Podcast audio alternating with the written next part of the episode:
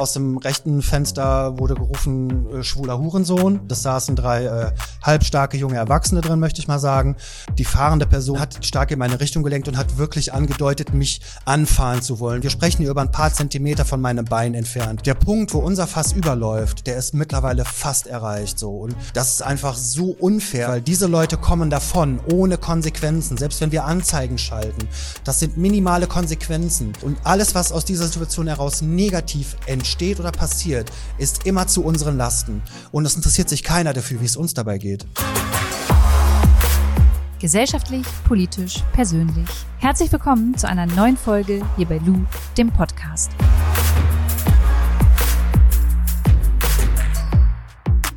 Egal wie und wer du bist, du bist gut, so wie du bist. Das habe ich aus dem Gespräch mit Jan und Nixon doppelt und dreifach mitgenommen.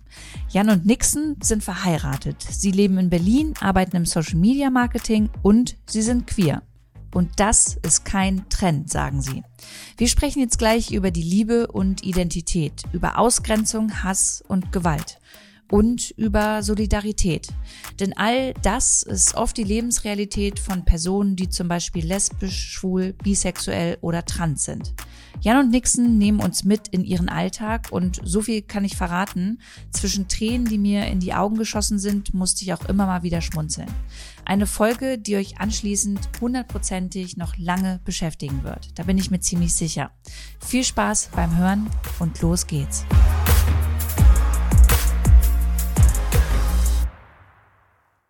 Wir sitzen jetzt hier bei euch im Laden und ich freue mich mega, dass ich da sein darf. Und bevor die Zuhörenden gleich mit uns ganz tief in äh, eu euer Leben abtauchen, möchte ich gerne, dass ihr euch einmal jeweils vorstellt, damit man eure Stimmen nachher auch unterscheiden kann. Äh, Mache ich sehr gerne, dann fange ich doch gleich an. Mein Name ist Nixon. Ich benutze keine Pronomen, bin äh, 41 Jahre alt und neben mir sitzt.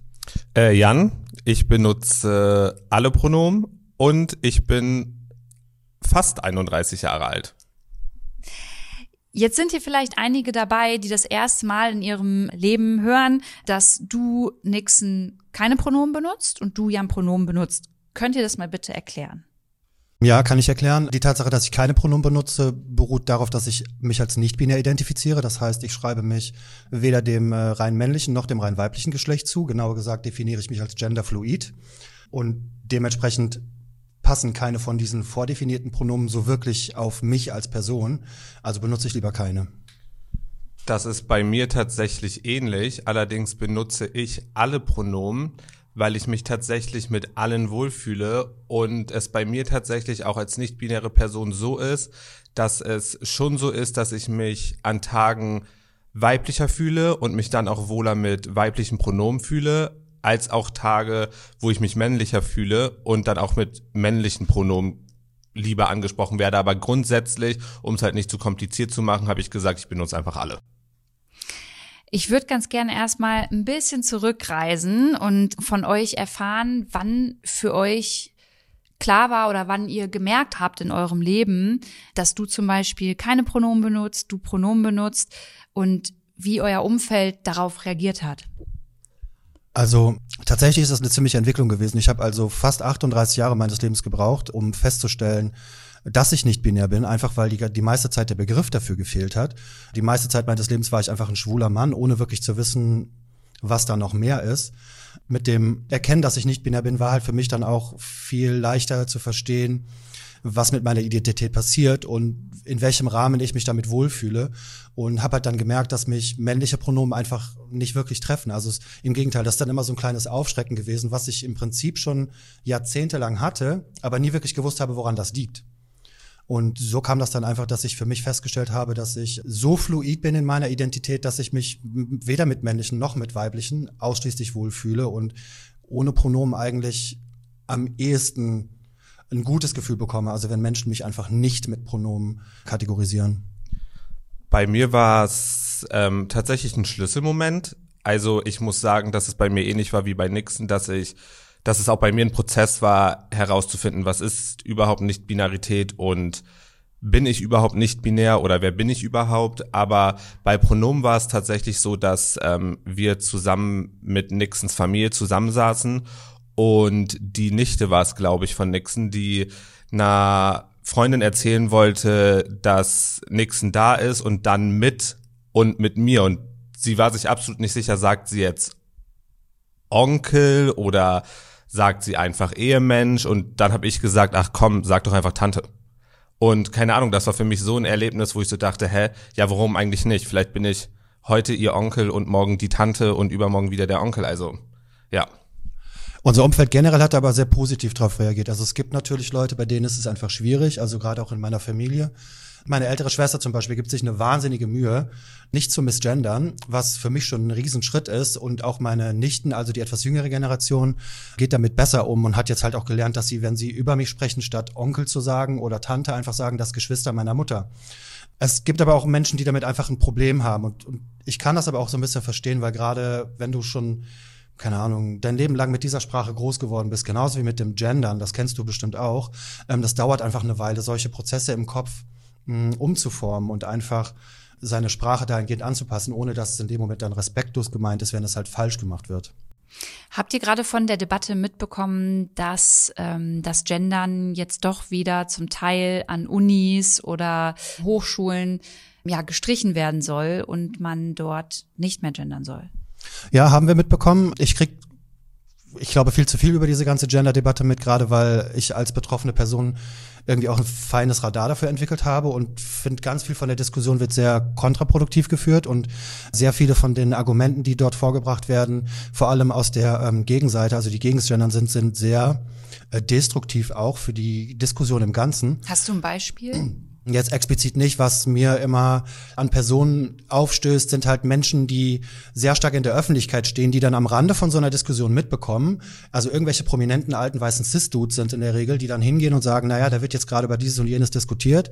Ich finde das übrigens alles ein bisschen scheiße. Also, keine Ahnung, das, das letzte ganz prominente Beispiel, das mir eingefallen ist, war äh, irgendwann HP Baxter von Scooter und Thomas Gottschalk, der auch sowas von sich gegeben hat, oder Dieter Hallervorden, wo ich mich dann immer frage, ihr habt überhaupt gar keinen Bezug mehr zu der der Gesellschaft oder zu der Generation, für die das Thema Gendern wichtig und aktuell ist und frage mich dann, mit welchem Recht die sich anmaßen, ihre Reichweite dafür zu nutzen, solche Diskussionen für die Gegenseite immer anzufeuern.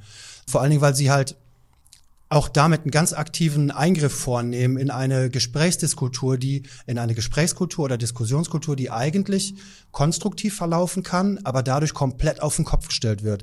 Es wird immer nur so in Lager gespalten und geteilt und alle behaken sich gegenseitig nur noch und beharren darauf Recht zu haben, aber vergessen dabei völlig außer Acht oder lassen dabei völlig außer Acht, dass ein Konsens ja super einfach und möglich wäre. Was wäre denn für euch der Konsens? Also wie kommen wir bei dem Thema, weil das frage ich mich seit Monaten, wie kommen wir bei dem Thema Gendern irgendwie so in die Mitte, bestenfalls erstmal überhaupt, ja, weil im Moment gibt es ja immer nur zwei Lager, um dann weiterzuschauen, wie geht man vielleicht in den nächsten Jahren damit um? Wie entwickelt sich das? Also ich glaube, dass es ganz wichtig ist, dass Menschen wissen, dass Fehler zu machen nicht verkehrt ist. Ich habe in meinem privaten Umfeld und generell in meinem Umfeld, was ich immer so mitbekomme, ist, dass ganz oft Leute sich nicht mehr trauen, mit mir oder mit Nixon so zu sprechen wie vorher, weil sie Angst haben, Fehler zu machen. Und ich glaube, diesen Gedanken sollten sich Menschen halt aus dem Kopf schlagen, weil es ist okay, Fehler zu machen und Sprache ist Macht und Sprache ist schwierig und Sprache verändert sich und das dauert und wir alle machen Fehler, auch ich mache heute noch Fehler beim Gendern und das ist vollkommen okay. Und ich glaube, wenn wir aufhören, uns zu attackieren und darauf zu bestehen, dass jeder Satz perfekt ist, ich glaube, dann werden wir uns näher kommen, als uns voneinander zu entfernen. Ja, auch wenn wir dann hingucken in die Richtung, diese Lager spalten sich ja immer in die die Seite, die halt sagt, Gendern ist wichtig, die wird ganz oft ja auch von Betroffenen geführt oder von Allies, die halt ein Verständnis dafür entwickeln haben, dass Menschlichkeit so individuell ist wie Sprache halt auch und dass es halt möglich ist, Dinge, die wir schon kennen, zu überarbeiten, zu verbessern, einfach damit sie dem Menschen gerechter werden kann. Und das ist, glaube ich, das, was immer so außer Acht gelassen wird. Es, es beharrt immer äh, jede Seite so darauf, das Recht zu besitzen, das zu tun. Die Gegenseite argumentiert ja ganz oft mit traditionellem oder mit dem Verfall der Sprache und das stört mich eigentlich so am meisten daran, dass immer so zurückgeschaut wird, statt zu gucken, was ist denn im Jetzt, weil keiner wird verletzt, wenn ich gendere. Und es, es, ich tue auch keine Menschen etwas damit an, nur wenn ich gendere. Ich mache das immer zum Beispiel ganz gerne, wenn ich in so Räume reinkomme, wo ich merke, dass es sehr cis-heteronormativ ist, ähm, dass ich statt dem generischen Maskulinum in der äh, deutschen Sprache in meiner Sprache dann einfach das generische Femininum verwende. Einfach um die Reaktionen zu sehen. Ich sage also nicht Arzt, ich sage grundsätzlich Ärztin. Ich benutze weibliche Formulierungen, einfach um denen zu zeigen, dass diese Argumentation, die sie haben, ja, die Sprache war doch schon immer so völlig überholt ist. So irgendwann hat irgendwer festgelegt, dass wir generisch maskulin sprechen. Alle sagen aber, wir wollen Feminismus und äh, Feminismus vorangetrieben werden, aber an den einfachsten Dingen hört es dann auf, nämlich einfach inklusiv zu denken und demzufolge auch inklusiver zu sprechen. Ich habe euch letztes Mal, als wir schon miteinander gesprochen haben, als sehr offen und auch einladend für äh, Diskurs halt ähm, wahrgenommen. Und deswegen freue ich mich umso mehr, dass wir heute sprechen. Im Internet habe ich schon so das ein oder andere Mal auch gesehen, dass wichtige Aktivistinnen sehr schnell, ich will das gar nicht pauschalisieren, sondern manchmal ist die Situation gab, dass sie sehr schnell Menschen, die aus Versehen nicht richtig gegendert haben oder es noch nicht besser wussten oder es vergessen haben, ja, sehr schnell so einen Stempel auf diese Menschen halt draufdrücken. Ist es vielleicht auch etwas, bei dem ihr sagt, das müsste man an der eigenen Bubble, in die ich mich zum Teil auch so, also ich würde mich so in, in die in diese Bubble auch so ein bisschen mit identifizieren. Glaubt ihr, da brauchst auch ein bisschen mehr Wohlwollen? Ähm, ja, also total. Das brauchen wir auch in unserer eigenen Bubble tatsächlich. Ich sehe das auch häufiger online und ich habe das tatsächlich auch in der Vergangenheit bei mir selbst erlebt ich glaube, also zumindest resultierte es damals bei mir daraus, dass ich so oft mit Leuten darüber diskutieren musste, wer ich bin und welche Identität ich habe und wie ich mich fühle, dass ich irgendwann die kleinsten Fehler von anderen Menschen so wahrgenommen habe, dass sie jetzt noch einen draufsetzen wollten, obwohl das eigentlich nur daraus resultiert hat, also die Wut in mir, dass ich so viel schon vorher in mir angestaut habe. Und ich glaube einfach, dass wenn es da draußen Menschen gibt, die versehentlich einfach falsch gendern oder versehentlich Kommunikationsfehler begehen, dass man, oder das versuche ich zumindest, einmal kurz in mich zu gehen, mal kurz auch das Handy zur Seite zu legen und selbst zu reflektieren, ist das jetzt wirklich ein Angriff oder ist das einfach ein schnell geschossener Kommentar, worüber nicht wirklich nachgedacht worden ist? Und ich glaube, das sollten wir alle tun. Ja, da hat er ein ganz wichtiges Wort gerade gesagt, das Wort Fehler. Ich, ich bin ehrlich, ich sitze hier mit meinen 41 Jahren und ich bestehe zu 99 Prozent aus der Summe meiner Fehler, die ich im Leben jemals begangen habe.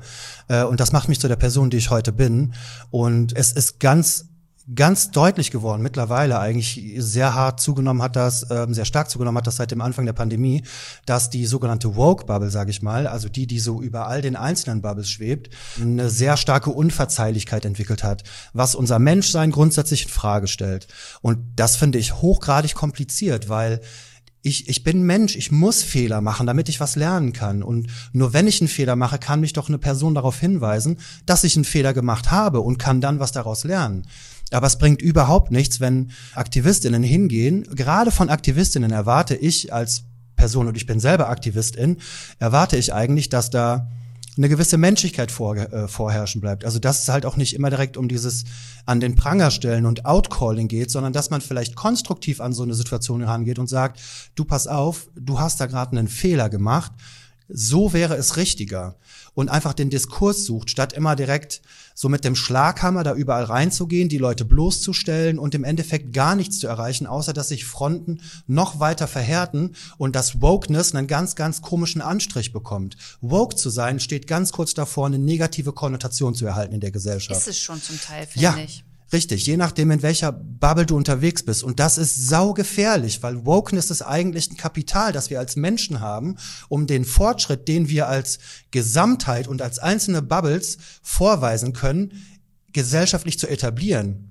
Und wenn wir, wenn wir das nicht irgendwie umkehren und diese, diese, gerade diese starken Kräfte, die so auf dieses Unverzeihliche beharren, dahin bringen, konstruktiver mit sowas umzugehen und Menschen auch Menschen sein zu lassen, dann werden wir eine ganz, ganz komische Zukunft fahren, was das angeht. Jetzt redest du gerade von Zukunft. Wir müssen noch mal ein bisschen in die Vergangenheit, weil wir sind schon so tief eingestiegen gerade. Wann, wie und wo haben sich Jan und Nixon kennengelernt? Oh, lang, lang ist sehr genau sechs Jahre tatsächlich. Wir haben ähm, uns vor sechs Jahren über Tinder in Berlin äh, tatsächlich hier im Prenzlauer Berg in der Konsumkutte das erste Mal gesehen. Ich sage das immer so gerne, weil es die Konsumkutte einfach leider nicht mehr gibt und dieser Name einfach für mich iconic ist. War das eine Bar oder also was, was es ist? Nee, es war eher ein Späti. Späti. Ein Späti, ja. Und äh, da hatten wir tatsächlich unser erstes Date.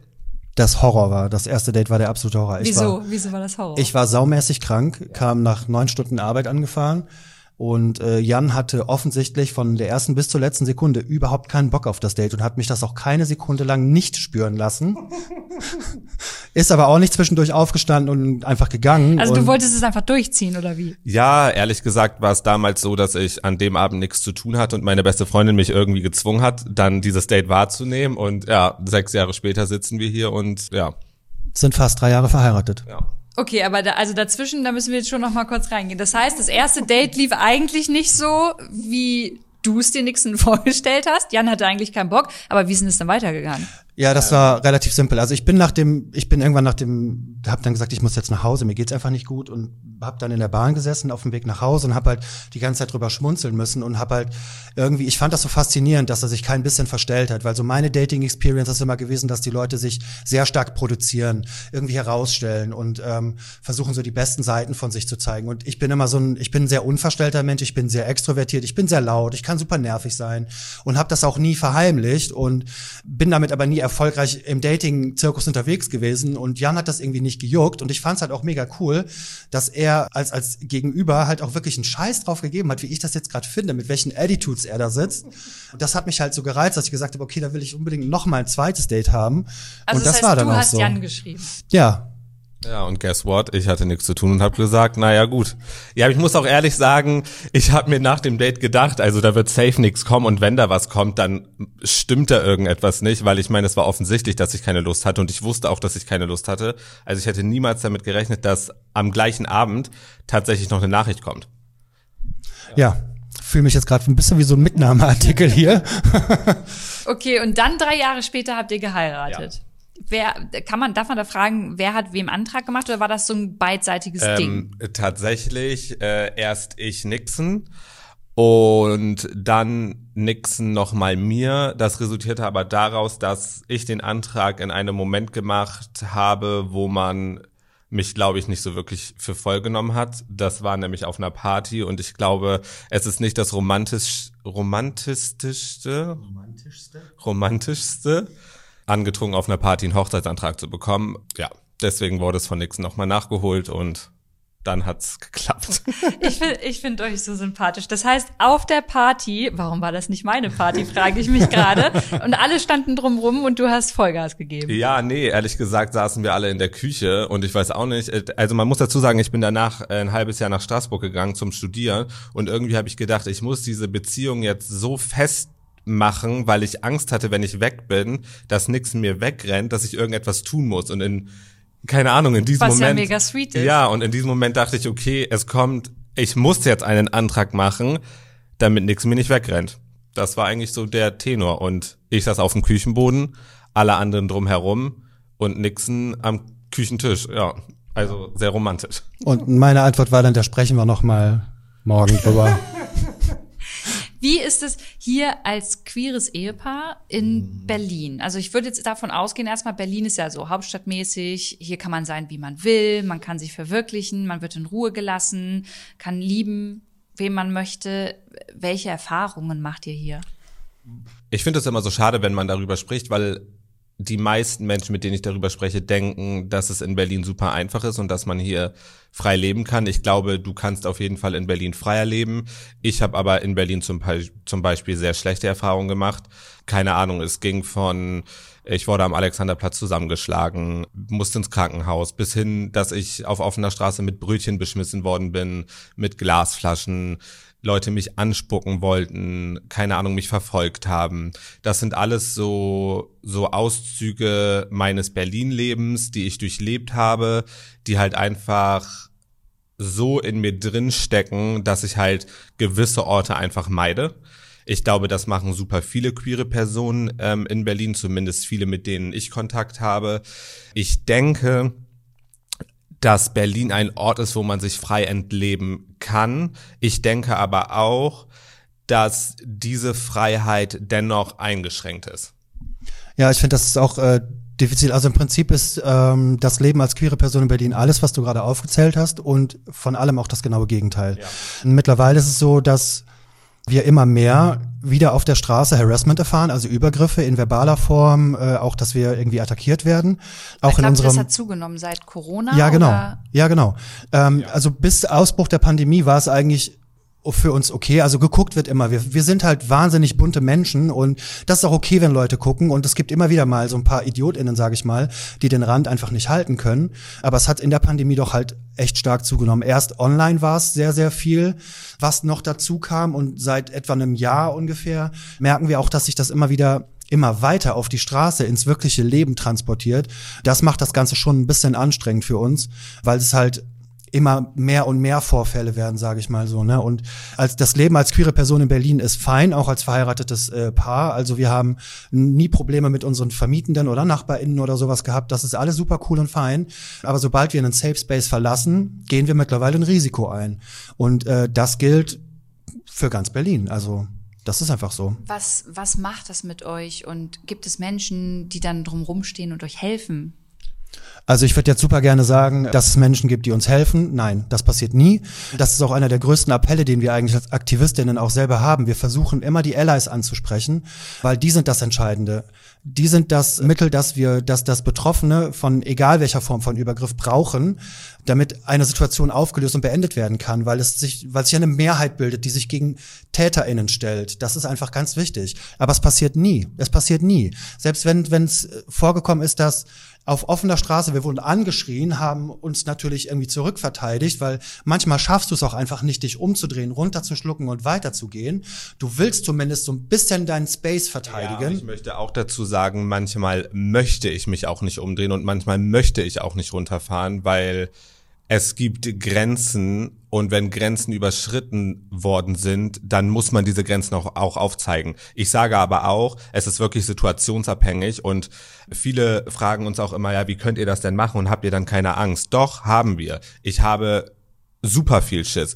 Also, keine Ahnung, ich würde sagen, die Hose ist voll, aber ich versuche die Situation so einzuschätzen, dass ich nur das sage, was nötig ist. Und wenn ich die Situation aber als zu gefährlich einschätze, dann immer Rückzug. Also das ist bei mir immer so.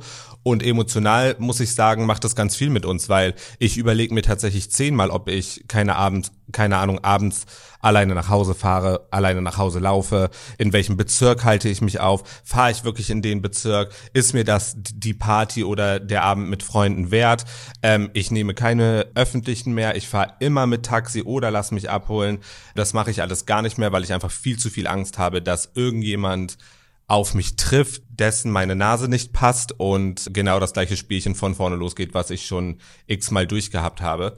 Ich würde es aber tatsächlich gar nicht so nur auf Berlin münzen. Ich meine, klar ist das also ist Berlin irgendwie so im Fokus, weil es natürlich eine große Stadt ist und so, aber ich meine, diese Übergriffe gibt es überall in Deutschland, die gibt es in ganz vielen Großstädten, die gibt es auch in ganz vielen Kleinstädten. Wichtig ist, und das möchte ich auch ganz klar sagen, es ist, vielleicht sagen Statistiken, dass die eine Stadt keine Ahnung, die eine Stadt einfach viel, viel mehr Vorfälle hat als eine andere, aber es geht hier nicht um die Städte, es geht hier um die Sicherheit von queeren Personen und die sollte vor allem von Allies deutschlandweit genauso gefördert werden wie in Berlin.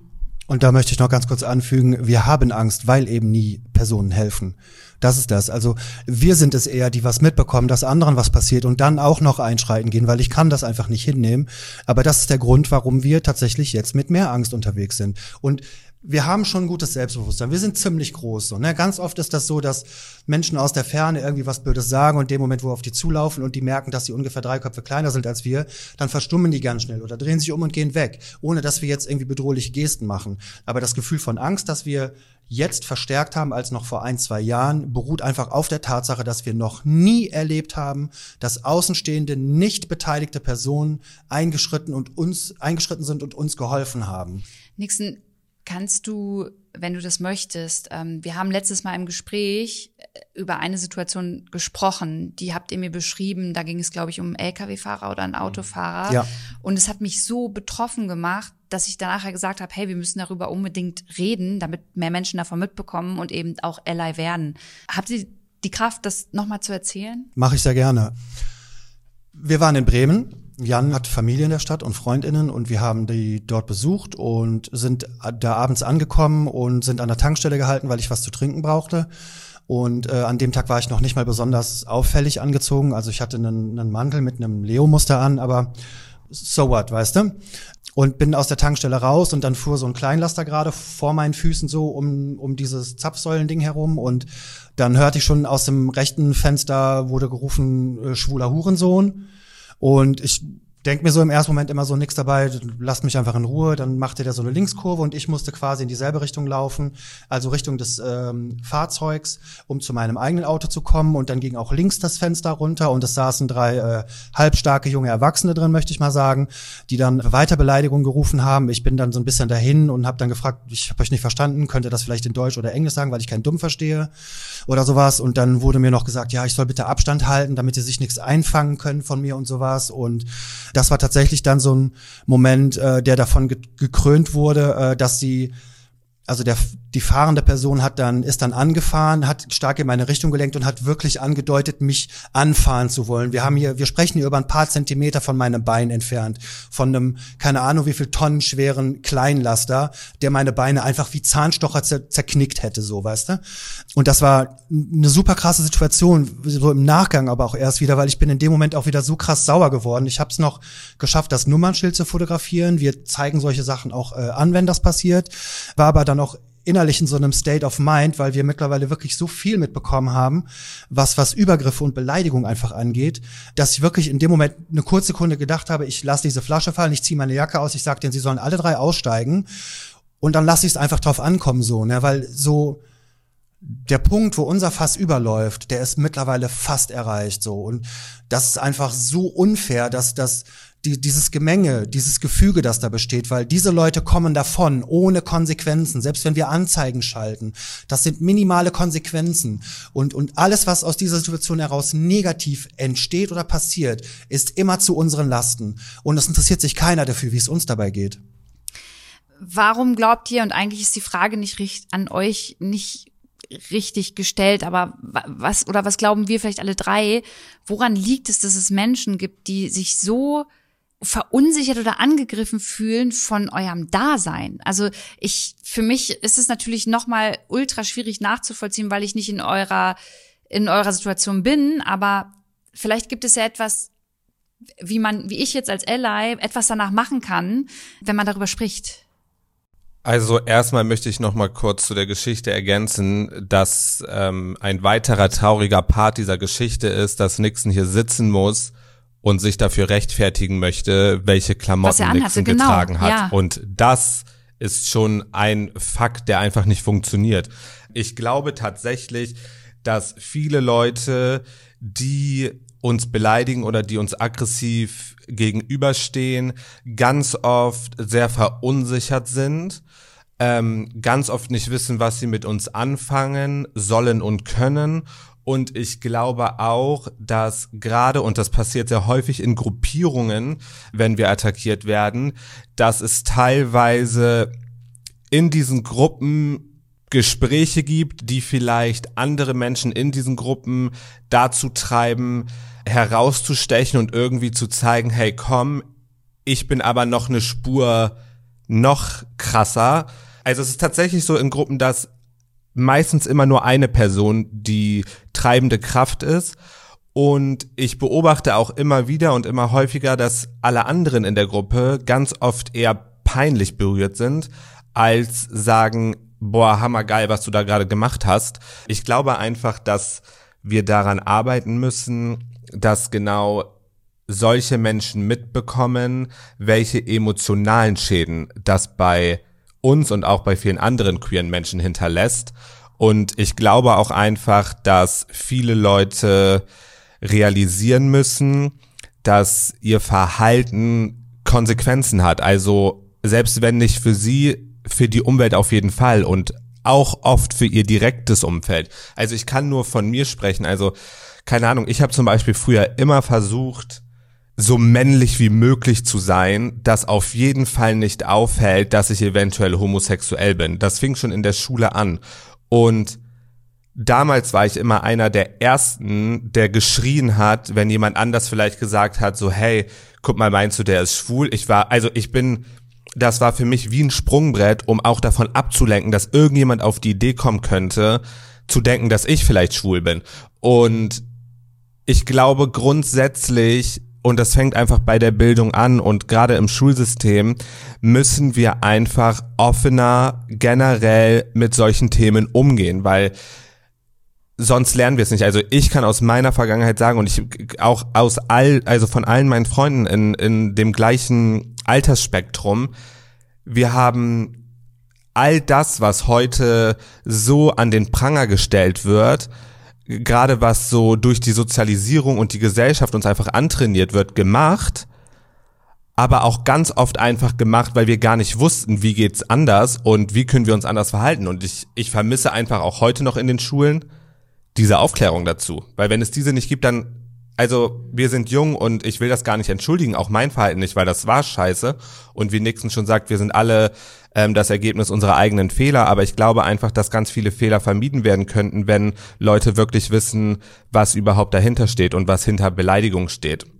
Ja, und da ist halt auch wichtig zu verstehen, dass diese, diese, diese Übergriffe oder sagen wir mal die Strukturen, in denen solche Übergriffe passieren, basieren ja auf unserer gesellschaftlichen, auf unserem gesellschaftlichen Konstrukt, auf der Tatsache, dass wir nach wie vor, egal wo wir uns hinwenden, mit äh, stereotypen Rollenbildern konfrontiert werden.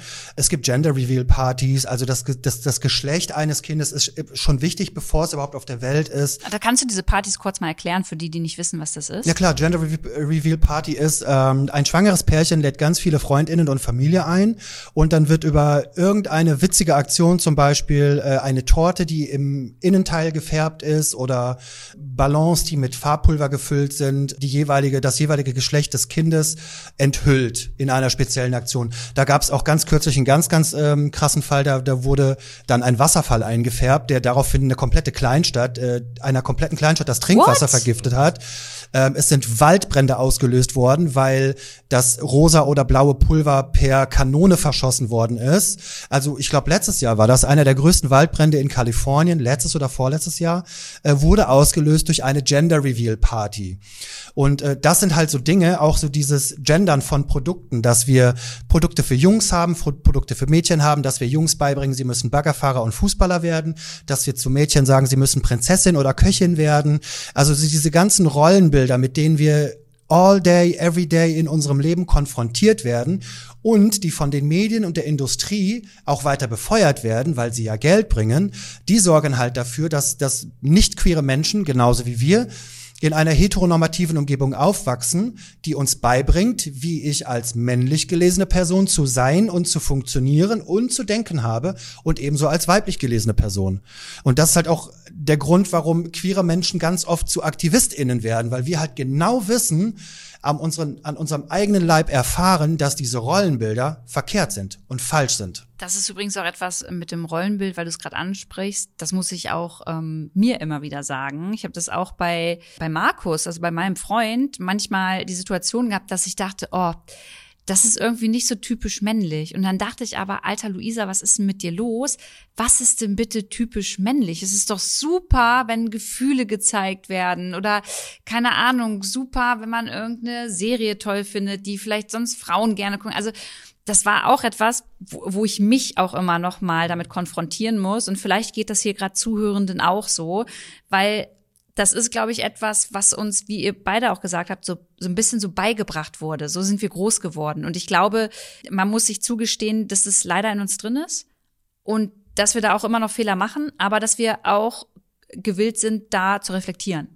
Ja. ich ähm, möchte da auch noch mal ergänzen. Natürlich ist uns das irgendwie anerzogen, aber super viele Leute brechen natürlich nicht aus diesem Konstrukt aus, nicht weil sie nicht wollen, sondern weil sie Angst haben vor den Reaktionen der Gesellschaft. Und ich meine, genauso ging es mir ja auch kurz bevor ich ausgebrochen bin, dass ich immer Angst hatte, wie reagiert die Gesellschaft darauf und ich mir immer mehr den Kopf über andere als über mich und meine eigene Identität gemacht habe und gar nicht mehr darüber nachgedacht habe, geht es mir gerade gut oder geht es der Gesellschaft gut. Und ich habe auch ähm, in einem Interview mal gesagt, dass es so schwierig ist, weil man so sehr versucht, sich irgendwann selbst zu verstecken, nur um in diesen Rahmen und in dieses Konstrukt der Gesellschaft zu passen, dass es mir am Ende gar nicht mehr erlaubt war, weil ich es mir selber nicht erlaubt habe, so glücklich zu leben, wie ich es eigentlich möchte. Was ich halt auch total faszinierend finde, ist, dass dieses Denken in Rollen und Stereotypen auch immer irgendwie nur so auf den, sage ich mal, die gewöhnlichen Otto-Normalverbrauchenden runtergebrochen wird, weil Rockstars haben sich schon immer geschminkt wie wild, die hatten lange Haare, es gab Boy George, es gab äh, Pete Burns, den Dead or Alive Sänger, der das somit das androgynste Wesen ist, das in den letzten 40 Jahren über diesen Planeten gelaufen ist. Bei diesen Menschen ist das alles völlig okay. Und also die so, haben ja wahrscheinlich auch Männer gefeiert, oder? Eben, also, eben. Ne? Also allein äh, die Tatsache, dass ähm, es gab einen ganz berühmten Sänger einer Rockband, ich weiß nicht mehr, wer das genau war, aber der hat angefangen, diese Lederkluften zu tragen, weil der schwul war und das geil fand. Diese komplette Rockerszene, wie wir sie heute kennen, diese ganzen Lederklamotten, die kommen von im Prinzip aus der schwulen Szene. Alle fühlen sich wie die harten Dudes, wenn sie diese Rocker-Outfits anhaben. Und genau solche Leute sind es dann ganz oft, die hingehen und übergriffig gegenüber Menschen werden, die nicht normal sind, in Anführungszeichen, weil das genauso auch der Status quo ist, von dem sie denken, der muss verfochten, verteidigt werden so. Und das, das funktioniert halt gar nicht. Und ich meine, so mit dem Bewusstsein, das wir heute haben, auch so mit dem Reformwillen, den so die Woke-Bubble ja auch hat und die queeren Menschen und die Allies, die ebenso aufgeklärt sind und halt wissen, dass dieser gesellschaftliche Fortschritt wichtig ist für unser Weiterbestehen als Einheit, die kommen ja auch immer mehr an den Punkt dran, dass allein so, so ein Wort wie normal eigentlich nicht, das darf nicht existieren. So, das ist eins Weil was der, ist der, halt normal, Richtig. Oder? Und das ist halt das Ding. Und Ich- wer wenn ich- definiert das auch? das ist genau das Ding. Wenn, wenn, ich sag das auch immer, wenn mir irgendwann, irgendjemand sagt, ihr seid doch nicht normal, dann sage ich immer, was ist denn die Definition von normal? Weil es natürlich steht da eine Definition, aber die ist total unverbindlich, die ist total schwammig. Da liegt irgendwer irgendwas fest. Aber das kann es doch nicht sein. Also gerade wenn wir doch über menschliche Aspekte sprechen, dann ist doch das, das, das Beste, was wir als Mensch, als Eigenschaft haben, ist doch die Fähigkeit, individuell zu sein. Und alle sagen wir, nee, nee, du sollst dich selbst verwirklichen, aber es darf immer nur im vorbestellten Konstrukt sein. Es darf immer nur im normalen Bereich liegen bleiben. Sobald du deren Erwartungen davon übertriffst oder überforderst, möchte ich auch ganz gerne sagen, fällst du völlig aus dem Rahmen und bist ein bereitwilliges Opfer. Es gab letztens einen Artikel, glaube ich, in der Welt und da wurde unter anderem geschrieben, dass es jetzt so ein Trend wäre, queer zu sein und dass es immer mehr Menschen gibt, die jetzt irgendwie ähm, ja diese Queerness leben und sich dann auch in so eine Opferrolle reinziehen lassen. Was sagt ihr dazu?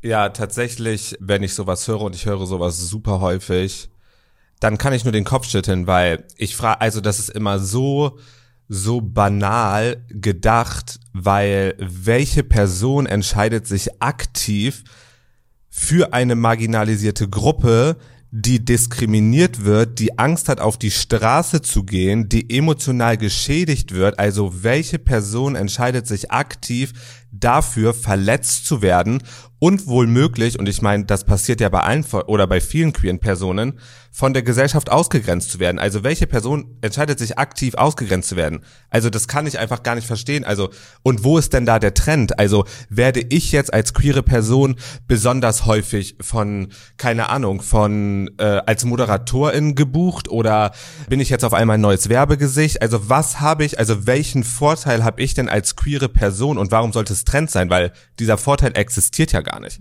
Ja, das ist genau der Punkt. Also jeder Trend hat einen Benefit für Mitmachende. Wo ist der Benefit beim Queersein? Das ist tatsächlich so. Ich finde das eines der schlimmsten Argumente überhaupt, weil ich sag's mal ganz, ich sag's mal ganz rotzfrech so runter, wie es ist. Queersein ist nur in einem Safe Space schön. Ich bin froh, dass ich bin, wer ich bin. Ich bin froh, dass ich mich ausleben und ausdrücken kann. Und ich habe genug Selbstbewusstsein und Mut, das auch nach draußen zu tun, in einer Welt, die mich ganz oft offensichtlich ablehnt und abstellen möchte. Das ist kein Trend. Kein Mensch geht doch freiwillig hin und sagt, ich möchte ein Leben in, in Ausgrenzung führen. Wer macht denn sowas? Ich Ich glaube, dass ein Teil dieser Antwort auch sein kann, dass einfach durch diese Entwicklung der sozialen Medien und auch das Reden über das Thema Queersein einfach immer mehr Menschen sich auch trauen, darüber zu sprechen und auch sichtbarer werden. Und das ist natürlich etwas, das Menschen auch sehr aus der konservativen Bubble Angst macht, weil sie es vielleicht bisher nicht kannten. Also ich glaube, dass es das schon immer, also nicht ich glaube, ich weiß, dass es schon immer queere Menschen gab, aber die haben sich vielleicht bisher nie getraut, darüber zu sprechen. Und jetzt gibt es ja auch, man muss natürlich überlegen, ist das, ist das ähm, Woke-Washing, Queer-Washing oder nicht, aber es gibt ja immer mehr Firmen, es gibt ja immer mehr Formate, die verstanden haben, das ist eine relevante Lebensrealität unserer Gesellschaft und die muss abgedeckt werden in, in unseren Formaten. Also ich glaube schon, dass der Weg dahin ist und dass der dann auch vielen Angst macht. Ja, das ist genau das Problem. Sorry, ich hackte ja gerade dazwischen. Ähm, das ist halt genau diese Argumentation, die halt von diesen Right Wings geführt wird, wenn sie halt sagen, dass das ein Trend ist oder eine Ideologie ist. Man hört ja auch ganz oft das Wort Queer Agenda oder The Alphabet Mafia. LGBTQIA Plus Menschen werden als die Alphabet Mafia bezeichnet. Was, ähm, was meinen die damit? Also was? Ja, dass wir quasi alles in ein Alphabet packen und aber alles alles außer hetero, also alles außer normal ist in der Alphabetmafia vertreten. Ähm, und das ist halt eine ganz gefährliche Argumentation halt auch, weil natürlich kann es sich für aus einer bestimmten Perspektive wie ein Trend anfühlen, wenn auf einmal sehr viele Protagonistinnen oder Betroffene eines bestimmten Themas sichtbar werden. Aber das hast du ja auch schon genauso gesagt. Dadurch, dass sich heute mehr Menschen getraut haben, die eine sehr große öffentliche Reichweite haben, haben sich halt auch viel mehr Menschen, die das nicht haben, getraut, einfach zu dem zu stehen, was sie sind und das nach außen zu zeigen. Und es ist halt brandgefährlich, sowas als Trend zu brandmarken, so, ne? Weil wir reden hier über eine menschliche Identität. Wir reden nicht über einen Haarschnitt oder ein Kleidungsstück. Das kannst du ablegen. Eine Identität kannst du nicht ablegen. Und was halt auch noch gefährlich ist, so ein Aspekt, ähm, dass halt immer so Beispiele dann rausgepickt werden, um diese Argumentation zu verfestigen von Personen, die zum Beispiel im Transspektrum Spektrum verhaftet sind und eine Transition und eine Rücktransition gemacht haben. Das heißt, du meinst damit, wenn, kannst du das kurz erklären? Mhm, genau, also Transition wäre, wenn ich jetzt als transidente Person sage, dass mein körperliches Geschlecht nicht mit meinem äh, inneren Geschlecht übereinstimmt und ich das eine, eine Anpassung vornehmen möchte, dann kann ich das mit Hilfe von äh, Medikamenten, Operationen und einer sogenannten Transition einem Übergang machen. Das heißt zum Beispiel, ähm, wenn ich eine Frau bin mhm. und aber das oder aber möchte, dass ich mich eher wie ein Mann fühle, sagt man nee, das nee, so nee. oder? Also du du du du bist ein Mann. Mhm. Du hast nur die falsche Verpackung bekommen. Okay, genau, okay. Ja, und das, das, heißt, dafür bräuchte ich dann Medikamente, Hormone, richtig. dass ich das halt anpassen kann. Nicht nicht alle. Das möchte ich ganz kurz noch mal ganz stark erwähnen. Nur wenn du möchtest. Mhm. Also es ist absolut kein Zwang also das entscheidet jede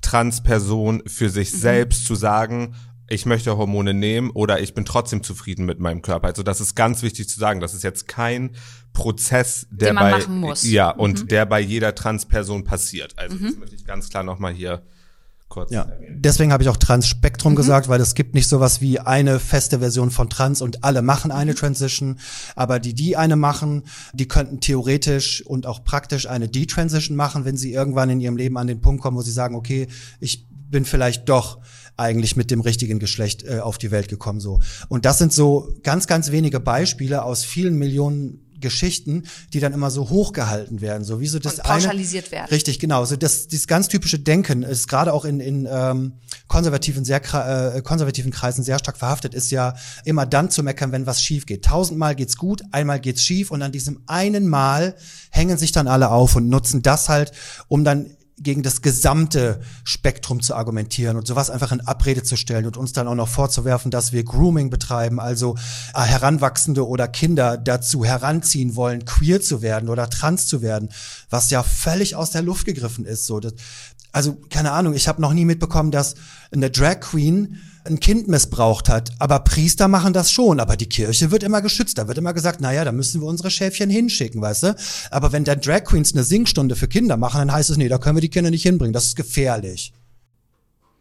Wie machen wir es in Zukunft? Ich komme ja, ich komme aus einer sehr ländlichen Region. Und ähm, auch hier im Umkreis von Berlin bin ich schon das ein oder andere Mal so Richtung Brandenburg unterwegs, um da einfach auch in so Lebensrealitäten abzutauchen, die nichts hier mit der Hauptstadt Berlin zu tun haben, wo die Uhren auch anders ticken, wo die, die Herausforderungen andere sind, als sie hier sind, aber ja trotzdem einfach ein Mensch ein Mensch sein soll, ohne dass man damit Vorurteilen rangeht.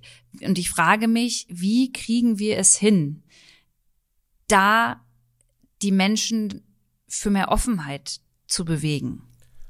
Ich glaube tatsächlich, dass ein Punkt, wie auch schon im Gespräch erwähnt wurde, tatsächlich auch von mir, dass man wirklich selbst als, auch als Teil der queeren Community Kommentare, Anmerkungen und Reaktionen von anderen Menschen nicht versucht sofort zu bewerten, weil also ich als queere Person fordere immer von anderen Menschen aufgeklärt zu sein und so vogue in Anführungsstrichen zu sein, dass sie mich verstehen, aber ich kann nicht von anderen Personen erwarten, mich zu verstehen, wenn ich teilweise die Person selbst gar nicht verstehe. Also ich glaube einfach, es ist super wichtig, weiter Aufklärungsarbeit zu leisten. Es ist aber auch super wichtig, wirklich den Leuten, die kritisieren und die es vielleicht noch nicht verstanden haben, eher an die Hand zu nehmen und mitzuführen, als auf Angriffsposition zu gehen. Weil ich möchte auch nicht angegriffen werden und ich merke immer wieder bei Leuten, wo sich etwas verändert, die aus für mich typischeren Verhältnissen kommen, die wenig mit Queerness zu tun haben, dass diese Menschen sich sehr häufig verändern, wenn sie an die Hand genommen werden und nicht gleich abgestoßen werden, weil, also keine Ahnung, ich stelle mir das manchmal, so, das ist jetzt vielleicht so ein banaler Vergleich, aber ich stelle mir das manchmal so vor, wie so eine typische Eltern-Kind-Situation. Das Kind blökt und das Elternteil oder das Erzie die erziehungsberechtigte Person blökt zurück. Das geht dann immer so auf Kampf. Aber ich glaube, wir sollten ein bisschen weg von dem Kampf gehen, als eher daran arbeiten, dass wir gemeinsam einen Weg finden. Und dieser Weg wird nicht einfach sein, weil natürlich viele Personen auch auf Kampf aus sind. Aber ich glaube, wenn wir nach und nach bei den Leuten anfangen, die noch nicht so in dieser Kampfstellung sind, dass wir damit auch noch mehr andere Leute kriegen, die in dieser Kampfposition sind. Also jetzt Kampfposition als Anführungszeichen. Ich hoffe, ihr versteht mich. Ja, das Beste, was wir eigentlich machen können, ähm, ist als Mensch menschlich zu handeln und zu reagieren und auf andere Menschen zuzugehen. Ich, ich bin immer schon froh, wenn Leute es schaffen zu akzeptieren, dass wir real sind, dass wir echt sind. Und ich erwarte gar nicht von allen Menschen, dass sie mich verstehen können. Jeder Mensch hat seinen eigenen Horizont. Aber jeder Horizont ist in der Lage, Akzeptanz zu zeigen. So, ich finde auch noch lange nicht alles gut. Aber das ganz blödes Beispiel, du kommst hier heute rein und ich hätte jetzt sagen können, einfach so total übergriffig, was für eine Drecksmütze hast du da eigentlich an? So, ne, weil das, das ist übrigens so, meine Mainzelmütze, die ich immer aufhabe, Leute. Und die sieht total, die sieht total süß aus, sie ist wirklich schön. Aber so oberflächlich und banal sind ja ganz oft die Kommentare, die wir als queere Menschen bekommen. Ob es jetzt auf eine Klamotte bezogen ist, auf die Tatsache, dass ich Make-up trage oder dass ich ein Kleid anhabe, das ist ja völlig wurscht. Und ich mache ganz mache halt immer wieder die Erfahrung, dass es ganz oft schon reicht, wenn, wenn, wenn Menschen erkennen können, dass hinter ihren Handlungen Konsequenzen stecken und dass die, die, die Getroffenen davon auch Menschen sind, die ebenfalls mit Konsequenzen umgehen müssen. Und dann finde ich es noch ganz wichtig, dass wir natürlich anfangen, in den Schulen inklusiveren Unterricht zu haben, diverseren Unterricht zu haben, dass wir Kindern schon beibringen, dass es völlig okay ist, dass Menschen sich unterschiedlich ausgestalten, sowohl was ihre Identität angeht, als auch ihre sexuelle Orientierung. Bei Religion können wir das ja auch. Bei politischen Meinungen können wir das ja auch. Und das sind auch Dinge, die nicht greifbar sind. Das sind einfach nur Sachen, die wir sagen. Und äh, ganz zum Schluss fände ich es halt einfach nur cool, wenn wir uns gemeinschaftlich auch gerade so mit der aktivistischen und der äh, Woken Bubble einfach wieder auf mehr Menschlichkeit zu bewegen und Fehler zulassen, uns selber, nicht nur uns selber Fehler gestatten, sondern eben auch dem Gegenüber. Und das Allerwichtigste ist, wir müssen allesamt begreifen und auch und neuen Generationen beibringen, Hass ist niemals eine Meinung. Und ganz wichtig, du kannst alles denken, aber du darfst nicht alles sagen. Also es ist egal, ob du gut findest, wie ich aussehe, ob du gut findest, dass ich nicht binär bin.